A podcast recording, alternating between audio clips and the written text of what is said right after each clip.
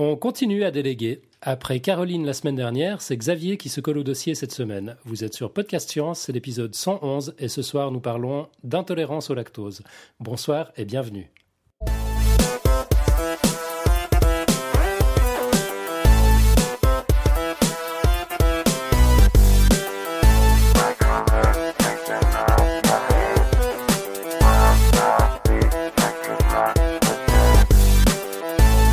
Professeur Fun derrière le micro ce soir. À mes côtés, quasi toute la clique. David, d'abord. Salut David. Salut. Bon, Nico, il est sage, il est en mute, il va nous faire des dessins. Euh, on a Robin. Salut Robin. Salut. Et puis surtout, on a Xavier, Xavier Durussel. Salut Xavier. Hello tout le monde. Bienvenue.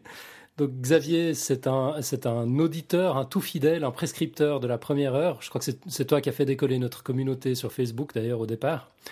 Euh, ça, ça fait plaisir de t'avoir de l'autre côté du micro. Tu étais déjà venu une fois. Hein. On avait euh, interviewé André Kuhn ensemble. Oui. Et puis, bah, tu es, toujours un peu là, en fait. tu, fais partie, euh, dans mon esprit, tu fais un peu partie de l'équipe. Ah, c'est drôlement cool de t'avoir de, de l'autre côté du micro. On précise à tous les auditeurs d'ailleurs qui sont, qui sont les bienvenus pour présenter un dossier euh, si c'est un sujet qui les intéresse euh, ou si voilà s'ils ont envie de, creuser un peu et de partager. Il y a quelques règles et quelques échéances à observer. Enfin manifestement c'est pas euh, c'est pas insurmontable. La preuve, Xavier est là. mais enfin c'est quand même assez exigeant. Hein. On, est on est dur en affaires? Pardon? Nous, nous sommes durs en affaires. Ah oui oui oui très très dur. Alors il faut bien se préparer. Bon, mais là, c'est manifestement le cas. Je, suis sûr que tout va très bien se passer. Euh, au sommaire de ce numéro. Bah, pour commencer, donc le dossier de Xavier qui va nous, nous parler de lactose, de yaourt d'évolution et de fondu. Le pitch de la semaine sera assuré par Robin, qui, qui, qui nous parlera de hasard la semaine prochaine. Puis, comme d'habitude, le son de la semaine, qui nous vient cette fois de la NASA. Le blog audio de la semaine euh, qui sera présenté par Nico, c'est un sujet de maths sur les nombres surréels. Un rapide retour sur les émissions précédentes. Euh, le quiz de la semaine, la réponse à la fameuse question du phénomène du dortoir, c'est-à-dire lorsqu'elles vivent ensemble, les règles des femmes se synchronisent, info ou un tox. Il vous reste, je pense, une demi-heure pour répondre si vous avez envie de participer. Il y aura bien sûr un nouveau quiz. Comme d'habitude, la quote. Et comme toujours, quelques rapides annonces euh, à la fin de l'émission.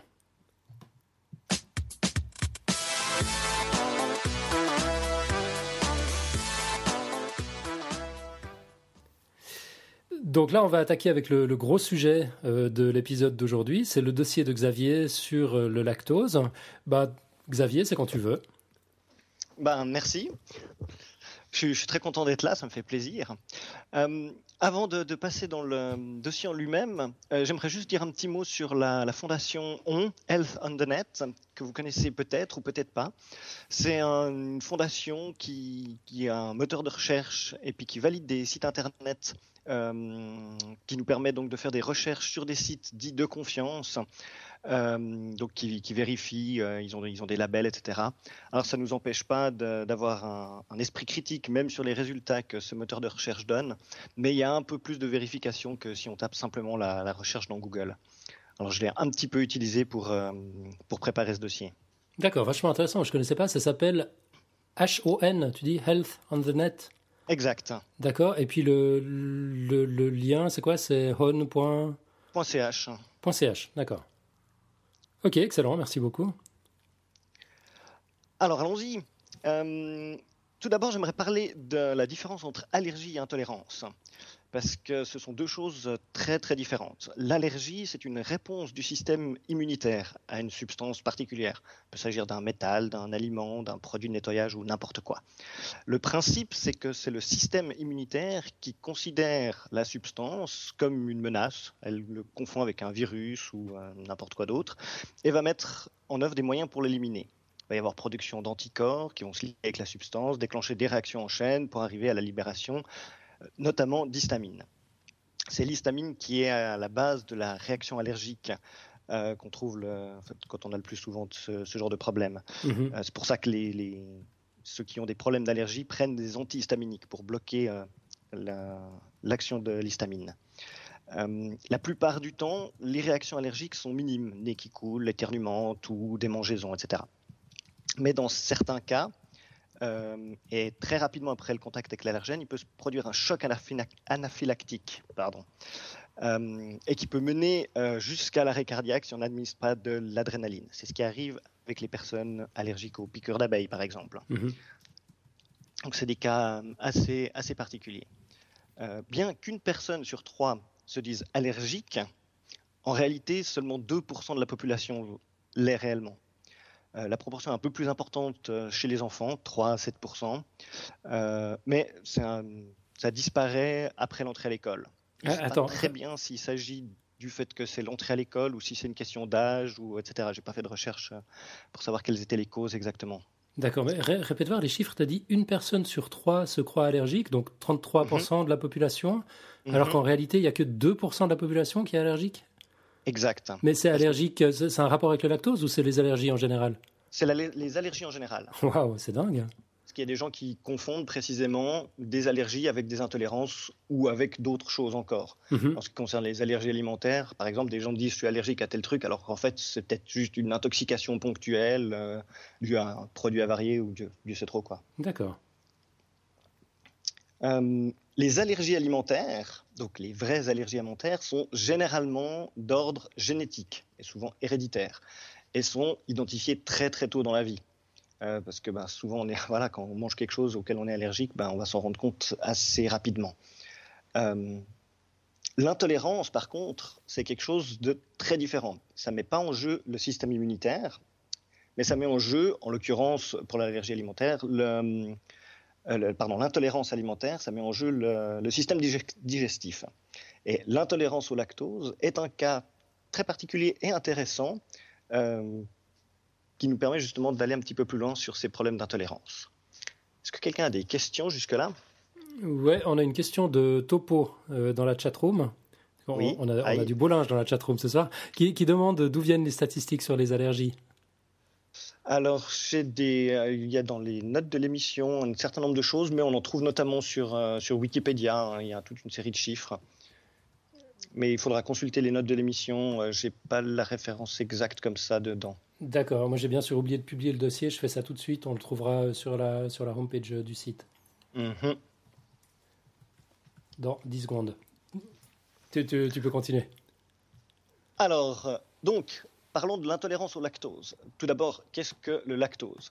Alors, le lactose, c'est un disaccharide, un glucide, on l'appelait aussi communément sucre, qui est composé de deux sucres, le glucose et le galactose le lactose n'est pas assimilé directement par notre intestin, il doit être coupé en deux.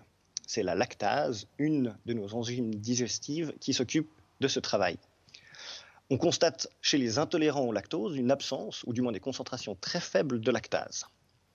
Pourtant, durant nos premières années de vie, nous avons tous, à l'exception notable des allergiques au lait, consommé du lait. Je tiens d'ailleurs à dire que les allergies au lait donc, quand on est vraiment allergique au lait, ça arrive à certains enfants ou euh, voilà. Euh, c'est pas un problème de lactase, mais c'est les protéines du lait euh, qui sont impliquées dans, ces allergies. Chez les mammifères, l'homme ne faisant pas exception, les adultes perdent la capacité de digérer, digérer le lactose. Pour l'homme, c'est environ entre 5 et 7 ans. Savez-vous, au niveau mondial, combien d'êtres humains adultes sont capables de digérer le lactose? David? Ben moi, j'ai un peu la réponse euh, sous les yeux dans un tweet prêt à envoyer, 15 à 25 mais je triche un peu. Attends, euh, juste Xavier, tu peux répéter la question? Moi, j'ai eu une coupure et du coup, euh, je pense que ce, sera coupé aussi à l'enregistrement. La, question, c'était? Combien d'êtres humains adultes sont capables de digérer le lactose? D'accord. Au niveau mondial. Ouais, écoute, moi j'ai vu la réponse aussi, du coup je suis un peu biaisé. Je sais pas, Robin ou Nico, vous avez une idée? Bah, j'ai entendu la, réponse donnée par David, mais j'ai du mal à y croire. Mais... Alors effectivement, euh, au niveau mondial, c'est 15 à 25% euh, des gens qui sont tolérants au, lactose. Dans les pays asiatiques, on atteint même des scores de 90% d'intolérance. Donc c'est un, mythe euh, qui est tenu, qui n'en est plus un du coup, mais c'était une, croyance qu'on avait qui était assez fondée. En Europe, euh, on a jusqu'à 80% de gens qui sont, qui sont tolérants en, France, par exemple. Alors la question, c'est pourquoi? On va revenir un petit peu en arrière dans le temps. Le Caucase, il y a environ 10 000 ans, il y a une mutation génétique qui est apparue, on ne sait pas exactement 10 000 et 5 000 ans, dans le Caucase. C'est une mutation qui est dominante, donc qui, euh, qui va se répandre plus facilement et qui s'est effectivement répandue très très vite euh, en Europe. On ne sait pas très bien si c'est si c'est grâce à l'élevage ou si c'est l'élevage qui a favorisé euh, l'étendue de cette mutation. Il y, y, a eu des études pour essayer de le vérifier, mais pas de conclusion définitive n'est établie. D'autant plus que l'avantage évolutif semble assez maigre. Même les éleveurs n'ont pas besoin d'être tolérants au lactose pour être avantagés. En effet, sans frigo, sous l'action des bactéries, en quelques heures, le, lait est rapidement transformé en yogourt. Ce qui est remarquable, c'est que cette mutation est l'une des dernières euh, et l'une des plus importantes identifiées dans, l'histoire de l'homme. On va revenir après sur cette partie de l'évolution. On va essayer de regarder un petit peu plus près cette mutation si vous n'avez pas de questions. Euh, moi, j'en ai pas à ce stade. Je sais pas, mes comparses. Alors allons-y. Non, c'est bon. Si, si, continue, oui, sur le, les causes euh, évolutives. Euh. Alors, on ne va pas aller dans, tous les détails techniques, euh, on ne va pas nommer tous les différents euh, codons et exons euh, de nos gènes qui sont responsables de ça. Il y a, un article dans les notes qui, vous permettra d'aller plus loin si vous voulez. Mais ce qui est intéressant de, savoir, c'est que ce qui a muté, ce n'est pas la portion du gène qui code pour la lactase, mais c'est la partie qui code pour l'expression de ce gène. Ce qui est en fait assez logique parce qu'au début de notre vie, on a bien une lactase euh, qui fonctionne, parce qu'on est capable de la digérer. Par contre, c'est l'expression qui change après. Alors, les, les, les, gens qui sont intolérants au lactase, on, les appelle les lactases non persistants, ou la mutation lactase non persistant. les gens qui sont intolérants. Lactase persistant. D'accord, les gens qui sont intolérants au lactose sont lactase. oui. Ouais, d'accord. C'est lactose, lactase, c'est l'enzyme. d'accord. Alors, il existe aussi des mutations qui rendent inopérant la lactase directement. Mais cette mutation, elle est généralement identifiée assez vite parce que précisément, comme on est nourri au, lait dans nos premiers jours de la vie, euh, si on ne digère pas du tout la, lactase, euh, le lactose, pardon, ça peut devenir très vite problématique. Mhm. Et donc, revenons à cette, euh, à cette évolution. Ce qui est intéressant, c'est que certaines populations d'Afrique sont également très fortement tolérantes au lactose. Et puis quand on y regarde d'un petit peu plus près, on s'est rendu compte que la mutation n'était pas la même. Elle est apparue entre, 3, entre moins 7000 et moins 3000 ans. À nouveau, on ne sait pas très précisément. Et c'est une autre partie du gène qui a muté. Mais le résultat, par contre, est exactement le même, qui fait que les gens deviennent lactase persistants. C'est donc un magnifique cas de convergence évolutive, où donc deux populations différentes, qui n'ont pas eu de, contact direct entre elles, ont eu des modifications génétiques qui sont arrivées vers un même euh, avantage. Ok. Alors, l'intolérance au lactose en pratique. Alors, le lactose, normalement, est, euh, enfin, la, lactase est présente dans l'intestin grêle. S'il n'y a pas de lactase, eh ben, le lactose passe tout droit et c'est dans le côlon que les choses vont devenir un petit peu plus compliquées. Parce que c'est là qu'il y a une énorme flore bactérienne. Euh, et puis, ces bactéries vont être capables de digérer le lactose. Et puis, quand elles vont manger ce lactose pour se nourrir, eh ben, elles vont dégager des gaz, de l'hydrogène ou du méthane. Et puis, c'est ça qui va provoquer euh, des ballonnements. Alors, pour lutter contre ça, ben, malheureusement, il n'y a pas tellement de choix. Il faut réduire la consommation de lactose. Euh, si on mange un petit peu de, lactose, euh, ça ne va pas poser de problème dans la plupart des cas.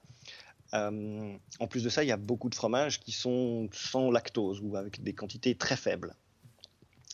le lactose est soluble dans l'eau. Donc un fromage égoutté en, en contiendra beaucoup moins. Et comme le lactose est mangé par les bactéries, plus le fromage est vieux, moins il aura également de lactose. Mhm. Dans les, euh, dans les yaourts, c'est un petit peu la même chose. On a pas mal de bactéries. Euh, donc, ces bactéries vont manger le, lactose. Et du coup, on, trouvera, euh, on en trouvera très peu dans les, dans les yaourts. Très peu de lactose dans les yaourts. Faut faire quand même attention parce qu'un certain nombre de yaourts, quand ils sont fabriqués, on, les, les, industriels rajoutent du lait en poudre, par exemple, dedans. Et du coup, ben, on va avoir plus de lactose que pour un yaourt euh, normal. Mhm. D'accord. Alors, quelques, quelques exemples de, de, teneur en, lactose. Peut-être juste, euh, juste avant qu'on entre dans, dans, le détail, on a un commentaire de, de Topo dans la chatroom concernant la convergence évolutive. Euh, il nous dit que dans ce cas particulier, il s'agit probablement davantage d'évolution parallèle. Euh, il y a une différence subtile avec la, la, convergence, la convergence, évolutive euh, dans la mesure où ça se passe dans une même espèce et qu'on trouve généralement des pressions sélectives similaires. Mais bon, c'est de la subtilité, nous, précise-t-il. C'est très bien que Topo soit là pour, pour nous rectifier alors. Il faudra corriger dans le dossier. Oui, ouais, pas, pas, de souci.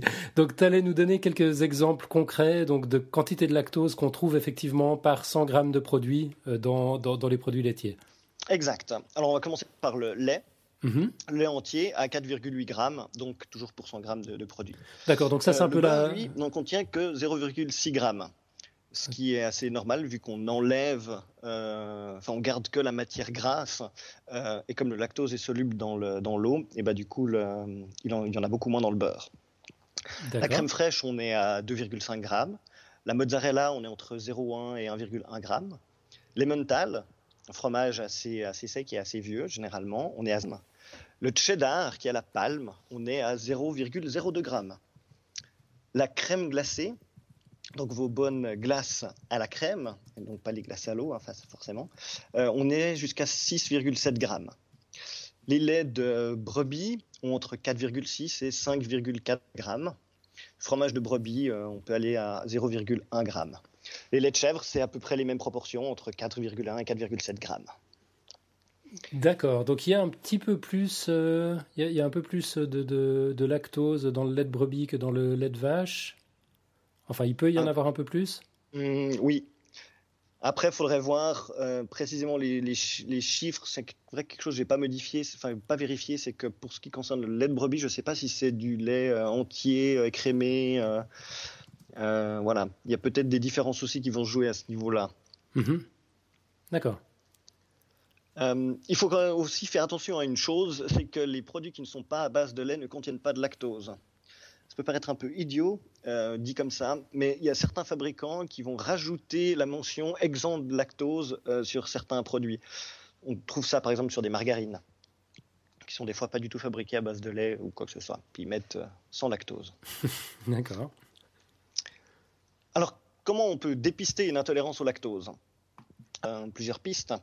Euh, la première, relativement simple, pas forcément hyper rigoureuse, mais c'est de supprimer le lait de son alimentation, puis voir si euh, les problèmes euh, digestifs qu'on a disparaissent. Mhm. On peut aussi faire les choses de manière un peu plus scientifique.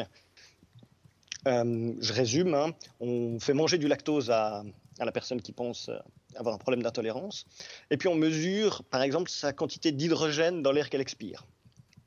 D'hydrogène? Oui, parce que si euh, la personne est intolérante au lactose, ça veut dire qu'elle ne va pas digérer euh, le lactose dans son intestin. C'est les bactéries qui vont s'en occuper. Puis quand, les bactéries vont manger le lactose, il va y avoir un dégagement d'hydrogène qui lui va passer dans la paroi intestinale et puis qui va se retrouver dans le sang et dans les poumons. Ok, excellent. Euh, et bien sûr, si on est, si on est tolérant, bah, du coup, il n'y aura pas de d'augmentation de, la quantité d'hydrogène dans, la respiration. Euh, une autre possibilité, ça consiste à faire une glycémie. Alors là, on regarde l'inverse, en fait, c'est-à-dire que si jamais on est euh, intolérant, il ne va pas y avoir de modification de la glycémie. Par contre, si jamais, euh, si jamais on est tolérant, ben on va digérer le sucre, on va l'assimiler et on va pouvoir voir une, une augmentation de la glycémie dans, le, dans le sang. D'accord. Alors la, glycémie, c'est euh, un, test qu'on sait faire assez bien, mais qui n'est pas, pas, trop cher. Hein. Euh, par contre, euh, pour avoir des mesures précises, il faut le répéter plusieurs fois, toutes les 10-15 minutes, je crois, pour vérifier la courbe, pour voir si mais ça monte, etc. Mm-hmm. Alors que le test respiratoire, lui, est beaucoup plus facile à faire. C'est celui qui est pratiqué le plus souvent. On pourrait aussi faire des tests ADN pour vérifier si une des deux mutations qu'on a identifiées est présente. Mais c'est des, tests ADN qui sont toujours un peu plus chers et un peu plus longs à réaliser. Donc c'est pas les, méthodes qui sont, qui sont privilégiées. Mhm, d'accord.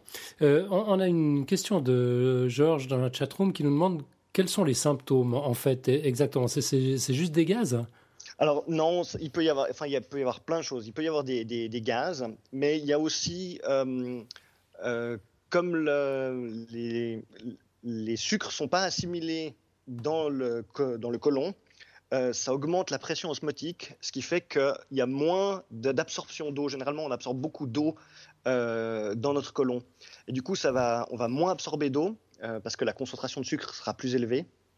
Et du coup, euh, ça va provoquer des diarrhées, par exemple. D'accord. Il peut y avoir des choses comme ça. Après, il y a, dans les références aussi euh, une, liste un peu plus grande de, symptômes qu'il peut y avoir. Mais ça tourne toujours euh, au ce niveau-là, des ballonnements, des, des, gaz, des diarrhées, des problèmes digestifs en mhm. général. Ok. Et puis on, a Nick Talop dans la chatroom qui précise que les mots qui se finissent en ose sont généralement des sucres lui, mhm, lui semble-t-il, ce qui explique l'augmentation de, glycémie. C'est correct? Oui, effectivement, on trouve souvent des. Euh, enfin, les, sucres sont peut-être même tous, je ne sais pas, il faudrait vérifier, mais finissent en ose. Et puis les, euh, les c'est des, des, enzymes. Ok. D'accord. après ces, joyeuses interruptions, tu avais encore quelque chose à nous dire? Euh, oui, je voudrais parler euh, juste un petit peu du lait délactosé. Ah oui. On voit souvent des, euh, mentions lait délactosé. Mhm. Alors, comme son nom ne l'indique pas, c'est pas un lait auquel on a enlevé le lactose. Ah, c'est un lait dans lequel on a simplement ajouté de la lactase. Alors, ça change rien à ses qualités nutritives, la quantité d'énergie qu'on va absorber. Par contre, ça change généralement pas mal le prix euh, parce que voilà, on ajoute de la, de la, lactase dans le lait et ça, ça a un coût euh, pas négligeable du tout. D'accord. Et puis euh, la lactase qui est qui est, qui est administrée par, par voie orale, qui passe à travers tout le système digestif, est encore capable de casser le, le lactose arrivé dans, dans l'intestin. En fait, elle le fait avant. Ah, d'accord. Essentiellement. Après, euh, il n'y a généralement pas tout le lactose qui est, qui est coupé par ce, par ce processus, mhm. mais, euh, mais généralement suffisamment pour que les intolérants on se retrouve avec des, quantités qui sont suffisamment faibles pour pas que ça pose de problème. Ouais. Euh, ok, excellent. Il bon, y, y, a Topo qui demande pourquoi on ne dit pas du lait lactasé à la place de dire. C'est une bonne question. Ah ouais. Mais c'est parce qu'on sait ce que c'est qu'une intolérance au lactose en général, mais on ne sait pas trop ce que c'est que, que de la lactase probablement. Probablement, ouais. parce qu'on n'a pas encore écouté euh, l'épisode numéro 111 de Podcast Science. Je pense qu'à partir de maintenant, tout va changer. Euh, Topo qui nous demande si l'action de la lactase, ça ne doit pas être euh, dans l'estomac, mais je pense qu'il a, il a du il y a un petit, une petite différence, un petit lag entre ce qu'on dit et ce qui arrive dans la chatroom. Je pense qu'il a dû poser la question avant, avant que tu le précises. Euh, Topo toujours qui précise que cirrhose n'est pas un sucre et Laurent Do qui trouve que tout ça est complètement glucose. C'est absolument vrai. voilà, voilà. Voilà, moi je suis arrivé au bout. Est-ce qu'il y a encore des questions auxquelles j'essaierai de, répondre? Écoute, moi j'avoue que la plupart des questions que j'avais, je te les ai posées en, off quand on, quand on a préparé tout ça, puis du coup tu as déjà intégré les réponses euh, dans, dans le dossier. Il, m'en reste euh, une quand même de questions. En fait, ce, ce sujet de l'intolérance au lactose, c'est quelque chose que j'envisageais de présenter moi une fois dans, dans le podcast. Et puis moi, ma motivation, c'est que j'avais tellement entendu de bêtises et de croyances sur euh, l'intolérance au lactose que j'ai pas pu m'empêcher de faire une ou deux petites recherches pour savoir ce qui était vrai ou pas. Et puis j'avais découvert à cette occasion-là que dans les vieux fromages, il n'y a pas ou très peu de lactose, comme, euh, comme tu l'as indiqué. Et ça, ça avait été une surprise à l'époque que j'avais vachement envie de, partager. Genre, les, gens qui ne mangent pas de fondue ou de raclette, pardon pour les Français, ici, c'est très courant de manger de la fondue et de la raclette. En, Suisse, euh, il y a des tas de gens mais qui. en France aussi. Euh, c'est vrai? Ah, tiens. Ah, c'est bien, c'est bien. Euh, les, bonnes traditions passent les frontières. Enfin, j'espère qu'il n'y a pas de Savoyard dans, dans l'audience, autrement je vais me faire. je vais me faire allumer. Il y a une petite compétition entre, entre nous, entre les Savoyards et les Suisses, sur l'origine de la fondue, de la raclette, tout ça. Oui. Ouais. Euh, Mais enfin voilà, c'est fréquent de voir, enfin d'entendre euh, des gens qui ne mangent pas de fromage, qui ne mangent pas de fondue ou de raclette à cause d'une intolérance au lactose. En fait, c'est juste, c'est juste n'importe quoi. Il n'y a pas de lactose dans le fromage. Bah, il y, en a quand même. Après, c'est toute une question de, de dose. C'est vrai que souvent, enfin moi, quand je mange de la raclette ou de la fondue, c'est vrai que j'en mange beaucoup. Donc, suivant ce qu'il y a, ben voilà. Après, il est tout à fait possible que les gens aient d'autres problèmes digestifs et puis que, et puis c'est ça qui leur pose des problèmes. Mais c'est pas forcément de l'intolérance au lactose directement. Mhm. Ouais. Et puis, donc, moi, c'était ça qui m'aurait inspiré ce sujet. Toi, c'est quoi? Bah écoute, c'est à peu près similaire parce que j'ai entendu pas mal de gens qui disaient ah je suis intolérant au lactose et puis euh, six mois plus tard en fait il se trouve qu'ils le sont pas. Donc il y a, beaucoup de, choses qui sont faites comme ça. Euh, maintenant c'est vrai que ben souvent, quand on a des problèmes digestifs, euh, quels qu'ils soient, ben, on va se poser un certain nombre de questions. Puis c'est vrai que le lactose, c'est quelque chose dont on entend beaucoup parler. Mm-hmm. Et puis finalement, c'est, ben, on voit euh, que quand on voit que 15% de la population mondiale est tolérante, on, a de sérieuses raisons de penser qu'on pourrait l'être aussi. Alors c'est vrai que dans nos régions, c'est un petit peu moins marqué, mais euh, donc je pense que c'est pour ça qu'on entend beaucoup parler de, l'intolérance au lactose. Mm-hmm. On a encore quelques commentaires et questions dans, dans la chatroom. Euh, attends, j'ai un peu perdu le fil. Voilà. Tu avais Laurent Do qui demandait si, qui disait finalement, est-ce que c'est génétique? Donc, euh, question plus ou moins Alors, la, La, tolérance et l'intolérance, effectivement, sont d'ordre génétique. Euh, et il y avait Barbe qui demandait si l'intolérance venait de la vieillesse. Alors, enfin, oui, c'est-à-dire que les, mais la vieillesse assez tôt, c'est-à-dire que normalement, c'est vers 5-7 ans qu'on perd la capacité de digérer le lactose. Donc, mais c'est pas, c'est pas quand on devient particulièrement vieux. Après, probablement que quand on atteint un certain âge honorable, il y a d'autres problèmes. Enfin, il y a, on, est confronté à des problèmes digestifs. Enfin, vous avez tous euh, entendu certainement vos grands-parents se plaindre de ça. Et il est tout à fait possible que la production de lactase soit aussi impactée. Mais ça, j'en sais rien du tout. Mmh, mais ce serait pas étonnant. Ok, autrement, on a deux commentaires de Georges Mackey hein, que j'ai plaisir à partager. Il dit que c'est un dossier vachement bien. Merci. Voilà, euh, c'est un client difficile, Georges McKee, donc euh, tu, peux t'estimer heureux. Et puis euh, évidemment, deux secondes après, il peut pas s'empêcher de dire une bêtise, il dit que c'est nos vins qui foutent la chiasse dans la fondue. Dur, Georges. Voilà, voilà. Qu'est-ce qu'on a d'autre comme, comme commentaire, David T'as repéré? Cheddar qui dit un nutritionniste a recommandé à ma mère de faire un régime sans laitage et maïs car ça encrasse l'organisme. Alors du coup, vrai ou faux, je ne sais pas vraiment si ça... ça sort un peu du cadre du dossier, j'ai l'impression. Mais... Ouais, et puis on n'a pas forcément vocation dans Podcast Science à donner des conseils médicaux. Euh, ceci dit, moi j'ai quand même une opinion sur la question.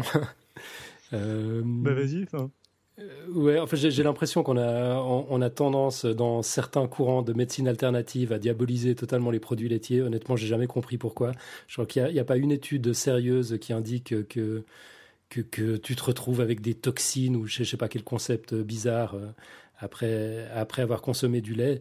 Euh, les, bébés en consomment, je pense que c'est plutôt, c'est quelque chose qui, passe très bien chez tous les mammifères. Euh, on a eu la chance euh, chez les êtres humains, en tout cas en, Europe, euh, en, Europe et, dans une partie de l'Afrique, d'avoir cette mutation qui nous permet de continuer de, digérer le lait. Moi, je pense que tous les, tous les discours, toutes les peurs, toutes les croyances qu'il peut y avoir autour, c'est quand même à prendre avec des pincettes. Alors, je vais, je vais, aller un petit peu à l'encontre de ce que tu dis, ah, parce que débat. Il y a eu euh, et il y a encore une très très forte pression et mobilisation de l'industrie de la production du lait euh, qui pousse à la consommation, puis qui dit il faut boire, c'est bien de boire euh, X verres de lait par jour, etc. Et puis pour les produits laitiers. voilà, qui font beaucoup de pub pour les produits laitiers, qui disent que c'est bien pour ci, que c'est bien pour ça. Alors, à l'inverse, il n'y a pas non plus euh, d'études euh, sérieuses qui démontrent que manger euh, beaucoup de fromage ou boire beaucoup de lait, c'est vraiment un avantage au niveau de sa santé. Bien sûr, bien sûr. Non, mais ça, ça, ça je suis d'accord. Pour moi, c'est parfaitement clair. Euh, enfin, pour moi, c'est même un aliment neutre. Quoi. Il y a, il y a, t'as, as un discours de, de, lobby industriel qui veut te pousser à la consommation. On trouve le même pour, pour les fruits, ceci dit. Cette histoire de manger 5 fruits, par, 5 fruits et légumes par jour. Euh, je ne pense pas qu'il y ait vraiment de fondement scientifique derrière. C'est des espèces de d'injonctions euh, simplistes euh, qui, qui, qui, qui, sont plus commerciales que, que, que véritablement euh, médicales. Sur le fromage, on peut dire quand même que ça, ça remonte le moral. C'est bon pour la psychologie. ça, ça J'acquiesce tellement. Surtout le fromage suisse. Je, je, je m'étais particulièrement client une fois. Quelqu'un m'en a ramené. Ah d'accord, c'est ça qu'il faut faire quand on va te voir alors. Euh, sinon, il y a d'autres questions dans la chatroom encore. Toujours Barbe euh, qui euh, demande est-ce que l'allaitement facilite l'assimilation du lactose? A priori, il n'y a aucun impact. Ouais. Ou à l'inverse, est-ce que le lait en poudre crée des intolérances? Donc, je pense que... Alors, j'ai rien lu là-dessus. a priori, pas. Je crois que ça n'a vraiment aucun impact. Mmh. Euh, Et je pense que c'est à peu près tout. Tu as eu beaucoup de questions de la chatroom. Mmh. Ouais, une, une chatroom en feu ce soir. Ouais, il euh, y, y, a Topo qui, qui, fait un dernier commentaire sur la question du litre de méthane produit par la vache parallèlement à la production de, du litre de lait. Euh, ouais, bah c'est vrai, c'est vrai, c'est quelque chose qu'on avait évoqué, je crois, dans le dossier sur, les, sur le défi alimentaire du, du, du 21e siècle. Euh, alors ça, pour, pour moi, c'est un vrai problème. Et puis, euh, récupère un cœur avec une fiole de lait. Alors, j'ai aucune idée de, de, de la référence. C'est toujours Topo. C'est pas Zelda, c'est Link. C'est pas Zelda, c'est Zelda, c'est le nom du jeu vidéo et en fait, euh, ah, d'accord. Euh, il y a un truc du genre où euh, Link utilise des fioles de lait dans lequel il met des cœurs pour récupérer de la vie ou je ne sais plus trop quoi. Enfin, je, ça, ça, remonte à loin. Euh, mais. je sais pas que voilà. c'était des fioles de lait, mais. Il me semble que si, mais je fais peut-être erreur. Il enferme des petites, euh, des petites euh, fées dedans, non? Je... Ouais, ouais, il enferme, mais je suis pas que ce soit des, des, enfin, c'est des fioles, mais je sais pas si c'est vraiment des fioles à lait. Mais c'est absolument hors propos, par contre. Tout à fait. J'acquiesce. Euh, ouais, absolument, clairement hors propos. Euh, juste peut-être une dernière, euh, une dernière question, mais là je sais pas si tu auras la réponse, Xavier. C'est Georges qui demande si la température joue un rôle dans les fromages, genre le, lait cru. Est-ce que ça a une, incidence? Enfin, je, je, je, comprends la question comme est-ce que le fait que le fromage soit au lait cru a une incidence sur le, sur le lactose, enfin sur la présence de lactose dans le, dans le fromage? Alors très probablement. Enfin après. Probablement parce que les, les, bactéries vont, si on chauffe trop le lait, ben, elles vont être tuées, donc euh, voilà, il y aura plus. Puis si on laisse reposer à bonne température plutôt qu'au froid, les bactéries vont être plus contentes. Donc probablement qu'il doit y avoir des impacts, mais après, euh, j'ai pas regardé plus précisément que ça euh, la différence entre un fromage au lait cru ou pas. Mais peut-être il y en a dans les, euh, parce qu'il y a toute une liste de, je vais aller vérifier. Ok, bah voilà, c'est ton, ton devoir pour, pour la semaine prochaine. On fera un petit follow-up. Puis on, on va, en, on va en rester Alors, là pour. Dernière euh... question ah. est-ce que la pasteurisation influence la présence de lactose? Alors non, pas directement. À nouveau, c'est la même chose. C'est que si jamais tu laisses du lait euh, non pasteurisé à température ambiante, bah, il va très vite y avoir plus de lactose parce que les bactéries vont s'en charger. Euh, maintenant, si jamais euh, tu le pasteurises pas mais que tu le congèles, ben il va rien se passer. Hmm. Ok, donc euh, ouais, il y, y, a un lien, mais totalement indirect. Quoi. Ouais, ouais c'est ça, c'est toujours ces bactéries. Ouais, c'est ça. Donc il n'y a, a, pas plus ou moins de lactose dans le lait pasteurisé par rapport au lait frais qui vient de sortir de la vache, finalement, c'est ça la réponse. Alors ouais, enfin si, parce que là tu ah. risques d'avoir des différences, parce que c'est pas le même. Celui qui sort de la vache, il n'est pas écrémé, t'as pas enlevé le beurre et tout ça, donc ouais, tu vas avoir ouais, des différences de, mm -hmm. De, de, de, concentration s'il est tout frais sorti de la vache. Puis c'est aussi ce qu'il faut se faire gaffe. Probablement qu'il y a des différences si tu compares un pot de crème pasteurisé, euh, enfin de lait pasteurisé, UHT, etc. Mais possiblement que la différence, elle vient pas au niveau du traitement qu'on a fait au lait, mais simplement qu'on n'a pas pris le même lait euh, pour faire ça. D'accord. La même partie du lait. Ok. Et David, je te propose qu'on laisse le mot de la fin à Barbe dans la chatroom. Ça marche. Euh... Alors, euh, tu, tu veux dire euh, opposition des fromages au lait cru, bonheur, au lait pasteurisé, hérésie. Et, Voilà. euh, C'était ça dont tu voulais Ouais, parler? c'était ça. Je trouve que ça, ça fait une très jolie conclusion. Je, je- je suis, je, je suis d'accord, j'acquiesce. voilà, nous sommes tous d'accord. Bah, Xavier, merci infiniment. C'était vraiment un, un chouette dossier, comme on les aime. Je ne sais pas pourquoi ça, ça me rappelle les débuts, les, les dossiers du début de Podcast Science. Euh, Ah je- Ouais, je me suis rendu compte en, en prenant connaissance de, de ton dossier qu'il y, a- il y a quand même des choses qui ont changé dans la formule euh, depuis, que je, je sais pas, on part peut-être un peu plus dans, dans tous les sens. Et puis que là, tu es un peu revenu euh, aux, aux fondamentaux, comme dirait notre ami Ben. tu as, présenté une thématique sous, simplement sous toutes ses coutures, et puis on, on en sait un petit peu plus euh, 20 minutes après qu'avant, et c'est vraiment cool. Euh, Je te remercie merci. infiniment. Tu, tu reviens quand tu veux, bien sûr, et puis t'oublie pas de faire tes devoirs pour la semaine prochaine. Ouais, je suis déjà dessus. Ouais, c'est parfait. Ok, et puis là, on va enchaîner. Euh, on va évoquer, si Robin est toujours dans les parages, euh, le dossier de Oui, la oui. semaine Ah. prochaine. Alors, il y avait Nicotube qui proposait euh, de, enfin, qui doit partir rapidement et donc Ah. qui proposait d'intervenir tout de suite. Euh, D'accord, bah pourquoi pas. Ok, alors Robin, tu nous parleras plus tard de ce que tu vas nous dire Pas la semaine prochaine. Et puis euh, là, on va, on va écouter le blog audio de, de la semaine.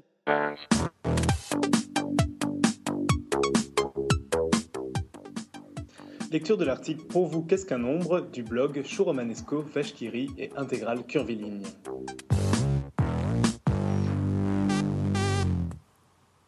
Pour vous, qu'est-ce qu'un nombre Le grand débat est lancé. Euh, Prums, un nombre, ça sert à compter. 1, 2, 3, 4, ça, c'est des nombres. Euh, faut pas oublier zéro, c'est le seul nombre qui existe vraiment. Tout le reste, ce n'est que de la pure invention. Les Decane Rules je rejoins le premier commentaire. Un nombre, ça sert à indiquer des positions. C'est le principe des ordinaux. Zéroième, premier, deuxième, troisième, que l'on écrit plus simplement 0, 1, 2, 3. Après tout ça, on arrive aux infinis. Infini, infini plus 1, infini plus 2, et même 2 infinis, 2 infinis plus 1, 2 infinis plus 2, 3 infinis, 4 infinis, infini au carré. C'est une idée de Cantor tout ça. On n'écrit pas infini, mais plutôt oméga. Et cela veut dire la même chose, ce sont des nombres ordinaux. N'importe quoi. Un nombre, ça sert à mesurer, ça doit pouvoir s'additionner, se multiplier, se soustraire ou se diviser. Les nombres doivent, se doivent représenter un corps.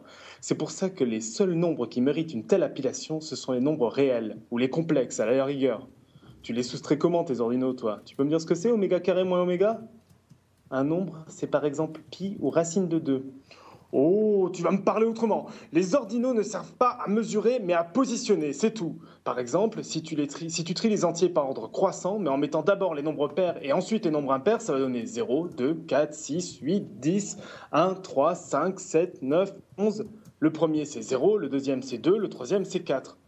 En quelle position va arriver le 1 ben, Il va arriver en omégaième position, et le 3 sera en oméga plus 1. Des nombres, ça sert à positionner. Les ordinaux existent et ce sont les nombres autant que vos réels. Un chiffre, pour moi, c'est quelque chose d'abstrait. Vous avez déjà vu vos sinus, vous? On dit pas un chiffre, on dit un nombre, crétin. Non mais il s'est vu, le nazi, toujours à reprendre tout le monde? Oula, le point Godwin est atteint, on ferme la discussion. Si on doit résumer, les idées que l'on trouve dans ce débat, il faut, pour obtenir des nombres, partir seulement de zéro, que les entiers soient des nombres, que le réel soit des nombres, que les ordinaux soient des nombres, qu'ils forment un corps, que ce corps soit algébriquement clos, que les sinus soient des nombres et que Dedekind soit un nombre. On arrive à la construction des nombres surréels. Pour réunir toutes ces conditions, John Conway a réussi à, faire en 1975 une, une 74 une condition en, se fondant sur une idée de Donald Kuhn, la théorie des nombres surréels. Sa construction est fascinante en tout point, puisqu'elle permet de réunir au sein d'une même théorie les réels et les ordinaux, et permet de parler de nombres comme racine cubique de oméga plus 1, moins pi sur oméga. L'ensemble, ou plutôt la classe, on n'a pas le droit de parler comme un ensemble de nombres surréels, contient une copie des réels, une copie des ordinaux et une copie de n'importe quel corps réel clos.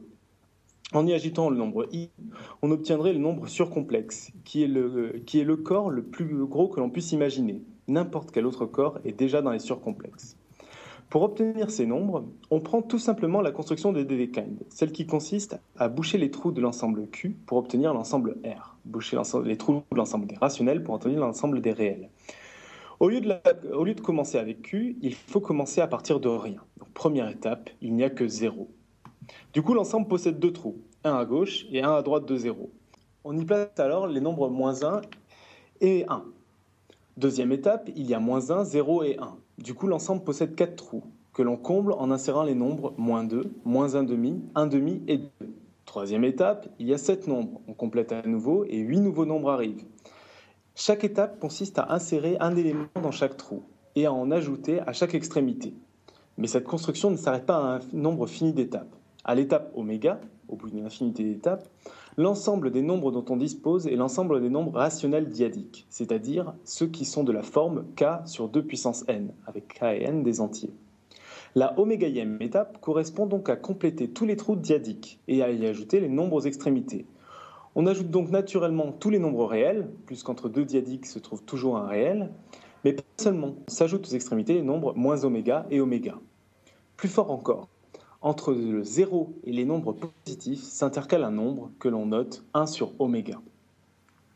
À la oméga plus unième étape, une infinité de nombres viennent à nouveau s'intercaler dans les trous. Parmi ceux-là, il y a notamment oméga plus 1 et oméga moins 1. Bref, à chaque étape, chaque étape revient donc à ajouter partout toujours plus de nombres, et ce, pendant un nombre plus qu'infini d'étapes. Passons à la construction plus concrète. Quand on regarde les choses de plus près, on déchante un peu. La définition formelle d'un nombre surréel est non seulement récursive, on s'y attendait un peu vu la construction, mais surtout complètement tordue. Si xg et xd sont deux ensembles de nombres tels que aucun élément de gauche n'est plus grand qu'un élément de droite, on appelle alors le couple formé de ces deux ensembles, ensemble de gauche, ensemble de droite, un nombre.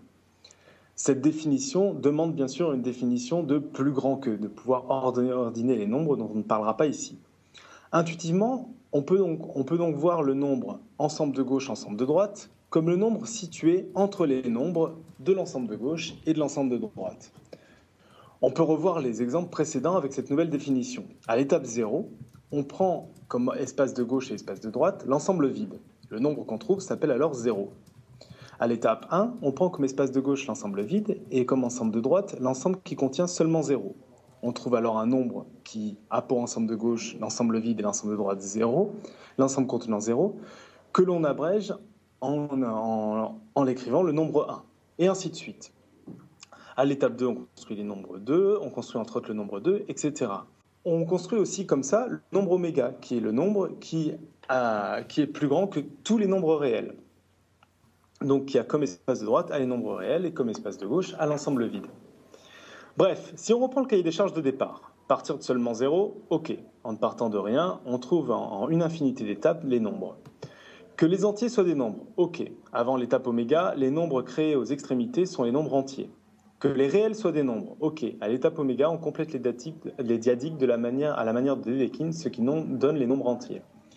Que les ordinaux soient des nombres. Ok, la numérotation correspond à celle des ordinaux. L'ordinal A apparaît à l'étape A. Les nombres sont ordonnés. Qu'ils forment un corps. Ok, on peut définir toutes les opérations habituelles sur les surréels et elles se comportent de bonne façon. Que ce soit un corps algébriquement clos, c'est-à-dire que toutes les équations est une solution. Presque. Tous les polynômes n'ont pas forcément de racines, de solutions parce qu'il manque les complexes. Mais en passant au surcomplexe, le corps est bien algébriquement clos. Que les sinus soient des nombres, ok, on peut définir sur les surréels des fonctions et, donc en particulier, on peut définir en particulier sinus et cosinus de la même façon qu'on l'a fait sur les réels. Et que Dedekind ait son mot à dire, ok, la construction des surréels s'inspire de, s'inspire de sa construction. La théorie fondée par Knut et Conway est donc une théorie du tout, qui pose un problème fondamental. Où est l'arnaque? La seule ombre au tableau, en fait, c'est que les nombres que l'on obtient perdent une propriété importante, celle d'être archimédien. Un ensemble comme les réels est dit archimédien quand, en ajoutant suffisamment de fois une même petite longueur positive, on peut passer n'importe quelle longueur plus grande fixée à l'avance. Autrement dit, aucun nombre est indépassable en un nombre fini de pas. Par exemple, en reportant suffisamment de fois la longueur 1 mm, on peut dépasser le kilomètre. Il suffit de la reporter un million de fois. Les surréels ne sont pas archimédiens. En faisant des pas de 1 sur oméga, on ne pourra jamais dépasser 1 en un nombre fini de pas.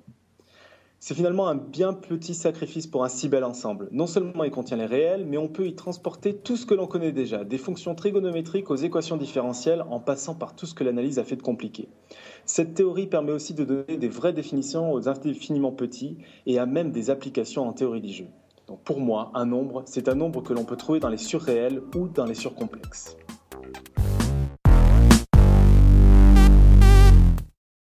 Il y a l'article donc sur le site de, de Chouromanesco qui, est, qui, qui, vaut le coup d'être lu pour le coup. Mhm. Euh, ce qu'on peut retenir là-dedans euh, quand on ne, ne, mange pas des maths euh, à longueur de temps, c'est que bah, c'est une construction qui est à la base très très simple, puis qu'on prend zéro, on met quelque chose à droite, quelque chose à gauche, et on récupère, répète l'opération un certain nombre de fois, voire même un très très grand nombre de fois, et on obtient tout ce qui peut exister. Donc c'est assez amusant, je trouvais, comme, comme exemple. Et voilà, je vais peut-être le relire un petit milliard de fois, une petite infinité de fois.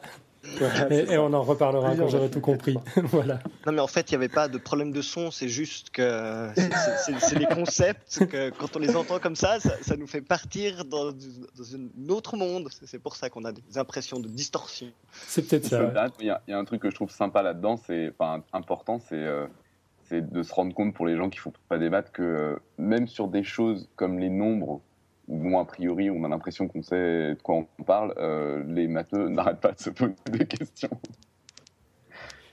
C'est sans fin. C'est encore une infinité. Bon voilà, on va on va pas vous lâcher sur le sujet des infinités, sinon on n'en sortira plus. Euh, ok, Nico, je crois que tu dois nous quitter. Euh, je vais pas tarder à vous quitter, ouais, donc euh, je partirai sans me faire remarquer. Ça marche. Sans faire de bruit de clavier. Bon, on te dit déjà au revoir, et puis c'est toi qui vas monter l'épisode quand tu peux, c'est ça? C'est ça, quand je peux, normalement, il devrait arriver demain soir. Donc avec une journée de retard par rapport à d'habitude. Ok, alors on s'en excuse euh, d'emblée, on est, on est tout à fait désolé. Bon, le seul qui râle en général quand l'épisode n'est pas là le vendredi matin à 8h, c'est Xavier. Xavier l'aura déjà entendu, on est tranquille. Voilà, donc on, en, on profite qu'il soit là pour, pour éviter de se faire râler dessus. Ouais, c'est ça. C'est sûr que je vais pas râler, ouais. Ouais, t'es sympa. Ok, euh, bah, je vous propose qu'on reprenne le fil. Euh, donc c'est Robin qui va nous présenter son dossier de la semaine prochaine. Tu nous parles de quoi? Alors, la semaine prochaine, désolé c'est encore des maths, enfin désolé, je vais pas m'en excuser, moi je trouve ça sympa. Hein. Euh, je voulais faire un sujet sur le hasard. Alors c'est un sujet qui est beaucoup trop vaste, donc je vais être obligé d'en reparler une prochaine fois, promis. Ça fait partie des domaines où on se fait avoir tout le temps par son intuition, ça Mhm. fait aussi partie des domaines euh, où les maths rejoignent la philo, notamment le jour où on se demande euh, qu'est-ce que ça veut dire exactement le hasard, où on essaie de chercher une définition, là on n'est pas sorti de l'auberge. Là je fais du pré-teasing parce que ça serait plutôt le sujet sur lequel je, je m'attaquerai la prochaine fois, la fois encore après je veux dire. Pour la prochaine fois on va se contenter d'une définition du hasard toute simple, c'est en gros quand on ne sait pas exactement avec certitude ce qui va se passer. Donc par exemple typiquement quand on joue à pile ou face, ou quand on picole beaucoup trop. Et avec euh, juste ces deux exemples, en gros, euh, on peut évoquer quelques bases sur le hasard et on peut aussi évoquer des recherches actuelles. Donc voilà, c'est un peu le programme que je propose pour la semaine prochaine. Magnifique. Bah écoute, on a, on a hâte d'entendre ça. Il euh, y a Nick Talop qui pose déjà une question, peut-être que tu pourrais y répondre la semaine prochaine. Il nous, il nous demande si le hasard c'est une nécessité. C'est vache comme question. Il y a le matheux de service dans la chatroom qui a, qui a déjà deviné de quoi ça allait parler la semaine prochaine. Hein, mais... Le matheux de service dans la chatroom, c'est LGJ ouais. C'est ça Ouais. on, on, sent arriver les marchés aléatoires. Ouais. Vous avez l'air de vous comprendre entre vous. Vous parlez apparemment ouais. un langage commun. Ça tombe bien parce que alors moi je comprends pas tellement. On, on ouais. Ok, bon, on en reste là. Bah écoute, vraiment hâte de, de, découvrir ton dossier la semaine prochaine. On va passer sans plus attendre au son de la semaine qui m'a l'air particulièrement de circonstance après le, le petit euh, souci technique qu'on vient d'avoir. On y va.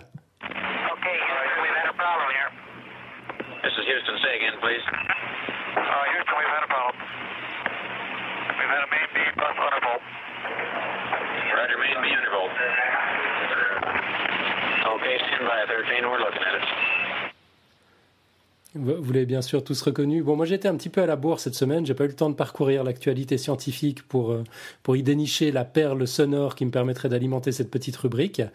Aussi, un peu en désespoir de cause et suite à une idée que m'a soufflé Marco, euh, j'ai fini par atterrir sur le portail audio de la NASA. J'ai pensé que ça pourrait intéresser nos auditeurs. On y trouve des dizaines de sons, euh, des comptes à rebours mythiques aux divers sons du cosmos. Et franchement, c'est un régal. Alors, on mettra bien sûr, euh, enfin, vous les, le lien dans les notes de l'émission. Il y a une app Android qui permet d'écouter tous ces sons et de les transformer en sonnerie. C'est juste excellent. Hautement recommandé. donc voilà, ça c'était pour le son de la semaine. Et alors là, celui-là, c'était quoi exactement? Euh, celui-là, c'était euh, le, mythique euh, Houston, we have a problem. Ah, pardon, j'ai pas entendu. Ah ouais, bah, et pour cause, j'ai l'impression que on, doit avoir une, une connexion qui ressemble un petit peu à la qualité audio que pouvaient connaître les, les astronautes de la NASA dans les années 60. Tout à fait, c'est thématique, c'est volontaire. C'est ça, c'était volontaire. ok. Euh, bah, c'est l'heure de d'évoquer, enfin de revenir sur, sur les émissions précédentes. Euh, pas grand chose à dire cette semaine, si ce n'est qu'on voit dans nos stats qu'on a pas mal d'auditeurs qui viennent de nous rejoindre. Euh, et puis, bah, je, me disais qu'il y a peut-être des questions que vous vous posez, puis qu'on oublie de rappeler tant on les considère euh, comme des évidences et tant on considère nos auditeurs comme de vieux amis. Euh, par exemple, pourquoi la tradition de la quote en, fin d'émission? Pourquoi est-ce qu'on dit quote et pas citation? Pourquoi est-ce qu'il y a toujours une quote à la fin de l'émission?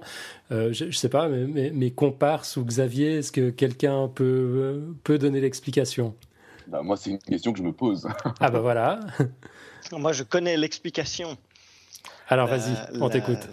La tradition de la côte vient du fait que Podcast Science a été inspiré par le podcast euh, sur, sur la tech et l'inspiration euh, qui s'appelle Nip Podcast euh, qui est animé par euh, Benoît et puis euh, Side. et puis Alan a, copié le principe pour faire podcast science. Et à la fin de, de Niptech, dans la partie inspiration, il y a toujours une fameuse citation, une quote, qui est donnée par Side. Exactement. C'est ça. Et puis au début, c'était Mathieu qui était le garant de la quote. Il a une réserve de quote pas possible. Et, il arrivait à trouver un truc super inspirant euh, chaque semaine. Depuis que c'est nous autres, c'est un petit peu plus fastidieux. On, ouais, on n'est pas aussi discipliné que, que l'était Mathieu, mais on garde quand même cette tradition. C'est notre, notre petit clin d'œil hebdomadaire à NipTech, qui est un super podcast sur la tech d'ailleurs, qu'on vous recommande vraiment euh, vivement. Et, et puis qui effectivement a inspiré euh, la, la, formule de podcast science, en tout cas au début. Euh, une autre question qu'on peut se poser quand on découvre le, podcast par iTunes, euh, qu'on s'y abonne depuis son, son, iShows, son iPod ou, son iPhone, on peut se demander ce que c'est que ces constantes références à la chatroom qu'on fait euh, à, l'oral dans l'émission. On, peut peut-être l'expliquer en deux mots. Qui, qui c'est qui se lance? Je veux bien parce que ça c'est un des rares trucs sur internet que j'ai compris donc. Alors vas-y. c'est que l'émission a lieu en direct aussi et que euh, pendant que l'émission est en direct sur Internet, il y a des gens qui euh, peuvent interagir avec nous par écrit, mhm. par une chatroom, qui est un endroit où on peut discuter par écrit. Exactement. Ouais, c'est ça. J'ai bien expliqué. Ouais, c'est parfait, c'est parfait. on a des gens dans la chatroom qui nous demandent ce que c'est que la chatroom. euh, Peut-être que l'explication, il faut que tu le dises en, en version mathématique. Ok, et puis donc, euh, si vous n'êtes pas un ou une habituée de la chatroom et que vous voulez nous rejoindre dans la chatroom, euh, comment est-ce qu'on peut faire? Je sais pas, David, vas-y.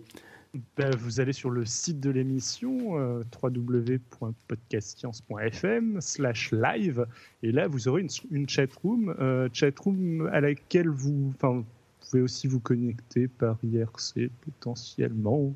Euh, et euh, vous mettez votre pseudo, euh, vous cliquez sur, je ne sais plus exactement ce qu'il y a marqué, mais quelque chose comme rejoindre la chatroom ou quelque chose du genre, et hop, hop vous, vous y êtes. Et puis si jamais dans le futur vous êtes très très très très très nombreux, que sais-je, peut-être qu'on pourra la, garder active en dehors des lives.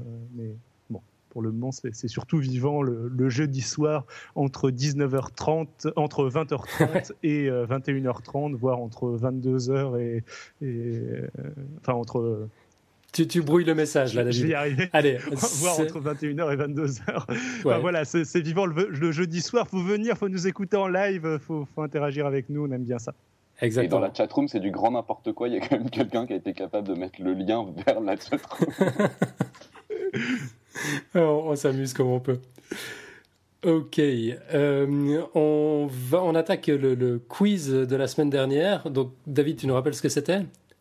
Le quiz de la semaine dernière, eh bien, euh, c'était euh, de savoir lorsque les femmes vivent ensemble, est-ce que leurs règles se synchronisent? Ouais. Alors au départ, euh, c'était une simple question d'auditeur que j'ai entendue dans l'excellent podcast Naked Scientist. En, gros, la question était de savoir s'il y avait un quelconque avantage évolutif ou une autre explication au phénomène de synchronisation des règles chez les femmes qui vivent sous le même toit pendant quelque temps. Et pour y répondre, l'équipe de Chris Smith a fait appel à Joe Setchell, une anthropobiologiste de l'université de Durham en Angleterre. Et sa réponse m'a pour le moins surpris. Voici un petit extrait. Donc elle dit elle disait la, synchronisation menstruelle, aussi appelée phénomène du dortoir ou effet McClintock, est un sujet fascinant. De nombreuses femmes vous diront qu'elles l'ont expérimenté, notamment les étudiantes vivant en dortoir qui ont commencé à avoir leurs règles en même temps. Euh, ceci dit, ce phénomène est controversé. En fait, il existe de nombreuses études qui prétendent démontrer que ce phénomène se produit chez l'humain et, en laboratoire, chez les animaux de laboratoire, et certaines études indiquent que cette synchronisation est contrôlée par les phéromones. Eh bien, toutes ces études ont été fortement critiquées quant à leur méthodologie, et en fait, si on utilise des méthodes statistiques correctes, aucune preuve de cette synchronisation n'a été trouvée à ce jour. Et Joe Setchell conclut son intervention en indiquant qu'elle a elle-même étudié des mandrilles pendant plusieurs années. Il s'agit de ces magnifiques primates proches des babouins, vous savez, c'est ces rafiki dans le, dans le roi lion. Euh, ils vivent en petits groupes en forêt, au Gabon ou dans les pays limitrophes, et leurs cycles, enfin les cycles menstruels des femelles, ont été soigneusement notés durant toutes, euh, toutes les années qu'a duré l'étude, et on arrive à dégager absolument aucun pattern particulier à l'analyse lorsqu'on analyse les données. Il n'y a pas de tendance à la synchronisation des règles. Et chez l'humain, il s'agirait probablement davantage d'une manifestation de notre capacité à voir des patterns partout, même là où il n'y en a pas, euh, qu'à un soi-disant effet des phéromones. Euh, bon, j'avoue que je suis un petit peu resté sur ma faim, parce que bon, ok, on a plein de points communs avec euh, monsieur et madame Rafiki, mais, quand même. du coup, je suis allé chercher un petit peu, un petit peu plus loin. Et bon, j'ai découvert qu'on appelle le phénomène ou euh, non-phénomène l'effet McClintock du nom de Martha McClintock, une jeune doctorante en psychologie à, Harvard. qui en, 1971-1971 a publié un premier papier dans Nature suggérant que les cycles se synchronisent avec le temps. Elle a étudié 135 étudiantes qui vivaient dans le même dortoir et a constaté une augmentation significative de la synchronisation du début des règles entre les amis proches et les colocataires elle a émis l'hypothèse que les phéromones pourraient être la cause du phénomène. Donc elle n'avait pas trouvé la, cause du phénomène, elle a simplement euh, émis cette hypothèse-là, soit des signaux hormonaux qui passeraient par le sens de l'odorat. Et cette étude a été citée à plusieurs centaines de reprises. Pourtant, sur le plan méthodologique, il est désormais clairement établi qu'elle ne tenait pas la route. Euh, mais elle a frappé les esprits, un peu comme l'étude de Serralini sur les OGM aujourd'hui. Parfois, l'effet d'annonce suffit à laisser une empreinte quasi indélébile dans les esprits, même quand derrière l'étude ne, tient pas la route. Euh, par, exemple, le biais suivant a été relevé. Donc il y, a toute une liste de biais, je ne vais pas tous les citer, mais euh, juste un qui, permet de démontrer une tendance à la synchronisation là où il n'en existe pas, euh, si on ne prend pas en compte les différentes durées des cycles, par exemple.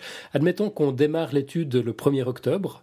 Madame A a un cycle de 28 jours qui a démarré le 27 septembre, donc le prochain démarrera le 25 octobre et le suivant le 22 novembre. Madame B a un cycle de 30 jours qui débute le 5 octobre, donc le suivant démarrera le 4 novembre. Ben, on aura vite fait d'en conclure que les deux sujets avaient un écart de 20 jours dans le début, euh, de, dans le début de leur cycle au début de l'étude, c'est-à-dire 5 octobre versus 25 octobre, et un écart de seulement 18 jours le deuxième mois d'étude, c'est-à-dire 4 novembre versus 22 novembre. Voilà, ça c'est juste un exemple. Et la durée des cycles n'a effectivement pas été prise en compte dans cette étude. Bref, depuis une, large étude euh, sino-américaine euh, conduite pendant plus d'une année dans des dortoirs universitaires chinois en respectant un protocole méthodologique strict et parfaitement transparent, n'arrive pas du tout aux mêmes conclusions. Il semblerait finalement que seul le hasard puisse expliquer les dates de début et de fin des règles, euh, et cette histoire de synchronisation ne serait donc qu'un mythe. L'autre truc que j'ai appris en creusant un petit peu, c'est que l'organe de Jacobson, qui est commun à tous les mammifères et qui permet de détecter les phéromones, justement, est atrophié chez, l'être humain adulte et n'est plus connecté au cerveau par le moindre neurone.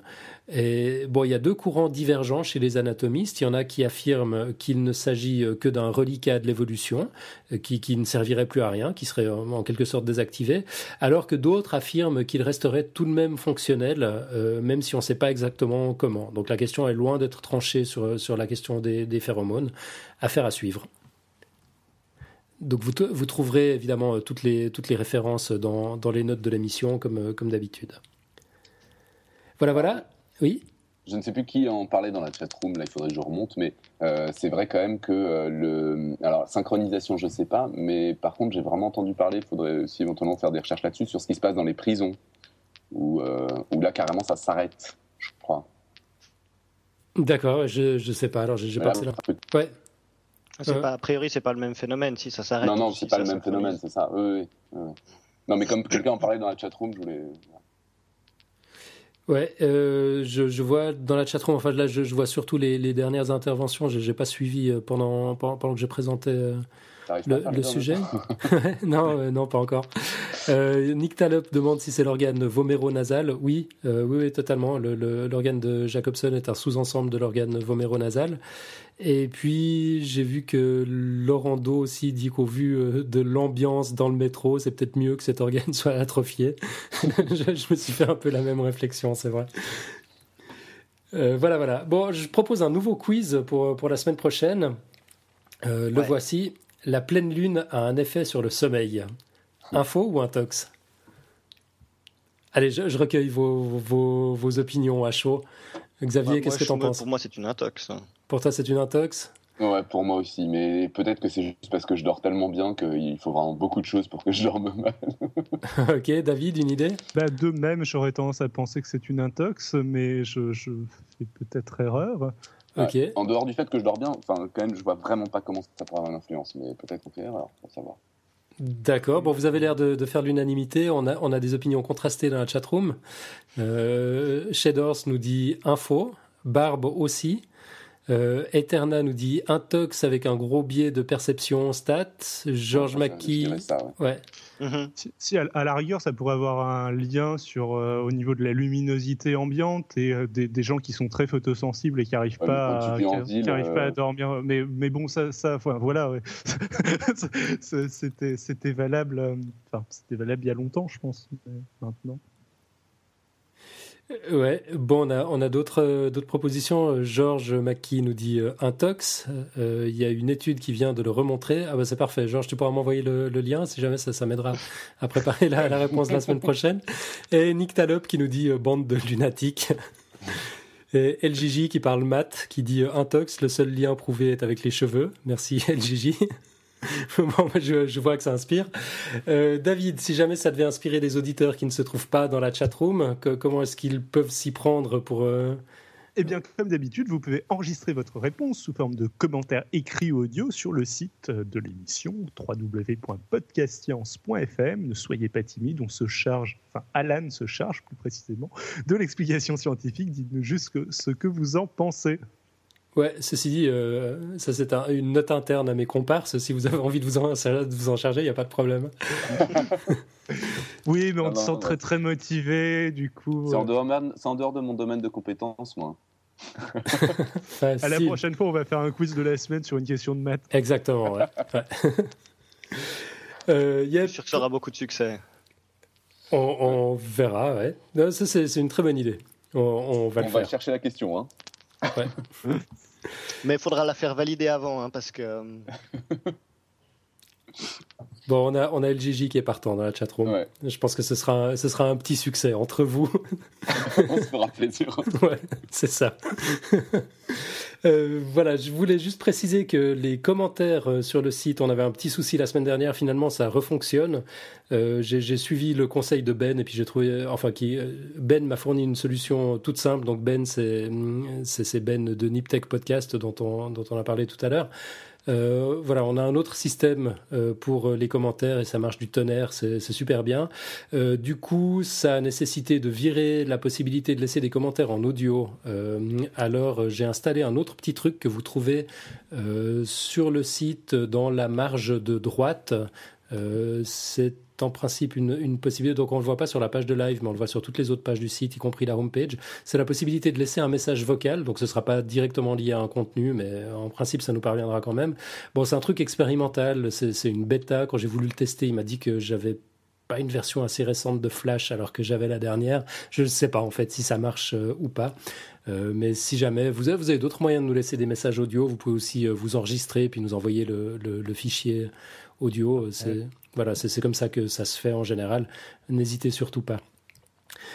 Et puis on arrive euh, au moment de la mythique quote de la, de la semaine. Alors on, a aussi euh, instauré une nouvelle euh, tradition cette semaine, c'est l'invité qui doit venir avec sa quote. Alors Xavier, on t'écoute. Alors attends, parce qu'il faut que, il faut que je la retrouve. alors, that which can be asserted without evidence can be dismissed without evidence. Christopher Hitchens. Ouais, c'est monstre bien, c'est parfait. Traduction? Euh, Traduction, oui, joyeuse bonne idée. Euh, bah, je, je, me lance. Ce, ce, qui, ce qui peut être affirmé sans preuve peut également être euh, infirmé ou écarté sans preuve. Christopher Hitchens, voilà. Pardon, je suis très mauvais en anglais. Nickel. Bah, ça, ça, ça, me plaît beaucoup. Euh, Quelques rapides annonces. Alors on a Nico qui devait nous faire une annonce pour une, une expo à la BNF euh, qu'il a, qu'il a visité. Il voulait en parler, mais voilà, il est parti. Du coup, il en parlera la semaine prochaine. En parlant de Nico, on le retrouve dans l'épisode 4 de la Breluche dorée. Euh, David, tu peux, tu, tu, tu, peux nous en dire un mot? Tu... De la Breluche dorée Alors c'est une euh, web série euh, faite par j'ai un énorme trou de mémoire. Euh, c'est euh, Walter, Walter Proof. Oui, Walter Proof, voilà. Euh, elle a une web série fun et l'aventure de deux détectives un peu bracassés qui partent, qui partent enquêter sur une, une mystérieuse breluche dorée. Donc c'est diffusé dans le flux habituel de Walter, à savoir le Walter Weekly Show. Euh, vous, cherchez Walter Weekly Show sur Google et vous aurez le podcast de Walter entrecoupé d'épisodes de La Breluche Dorée. Les deux sont très très sympathiques. Ouais, on a Barbe dans la chatroom qui indique qu'on pourrait presque qualifier ça de fiction audio en crowdsourcing. Ah, c'est vrai, c'est un truc complètement incroyable. En, fait, ça ressemble à un feuilleton radiophonique, comme si c'était des acteurs euh, dans, dans, un studio, alors qu'en fait, pas du tout. Ils ont tous enregistré ça euh, à la maison et chacun envoyé. De leur côté. Ouais, chacun de leur côté, envoyé les enregistrements à Walter qui a, qui a monté tout ça euh, comme un pro, comme d'habitude. Ça va être un monstre boulot de montage. le, travail que fait Walter sur euh, ses podcasts niveau montage est assez impressionnant dans le sens où il dialogue avec euh, son, son, chien virtuel. Euh, Pompidou. Ah, il est virtuel Et oh. ses invités qui sont. Enfin, ses auditeurs qui sont, qui sont assez motivés, qui lui envoient assez souvent des, des enregistrements audio, même dans son podcast habituel. Et il arrive à donner un dynamisme à son podcast alors qu'il fait ça tout seul dans son coin, qui est assez exceptionnel. Ouais, c'est complètement fou et c'est vraiment de la qualité euh, de, de pro. Euh, on a souvent tendance à, à, accepter, bah d'ailleurs personne ne nous écouterait si on n'acceptait pas euh, la, la, qualité parfois un peu garage de, de, de podcast science et des, des, des podcasts amateurs en, en, général. Mais là, ce que fait Walter Proof, c'est de qualité radio, puis en même temps, euh, sur le plan éditorial, ça détonne complètement, ça ressemble à rien, ça ressemble à aucun format euh, convenu, c'est complètement nouveau, c'est vraiment absolument génial, il faut écouter. Euh, on le trouve sur le site l'inaudible.com, si jamais. Voilà, donc c'est l'inaudible, enfin comme L apostrophe, mais sans l'apostrophe, L-I-N-A-U-D-I-B-L-E.com. Euh, sinon, toujours dans l'actu euh, podcastique ou podcastosphérique, euh, un nouvel épisode de 12 minutes 2 est disponible. Donc 12 minutes 2, c'est un de tes podcasts, David? Oui, oui, oui c'est moi qui dois faire ça, yep. voilà, on t'écoute. Oui, bah, donc c'est un épisode sur la crise de la physique au tournant du 19e au 20e siècle avec euh, l'arrivée de la thermodynamique, etc. C'est euh, euh, une étudiante en master d'histoire et philosophie des sciences qui, parle. Voilà, je vous laisse écouter.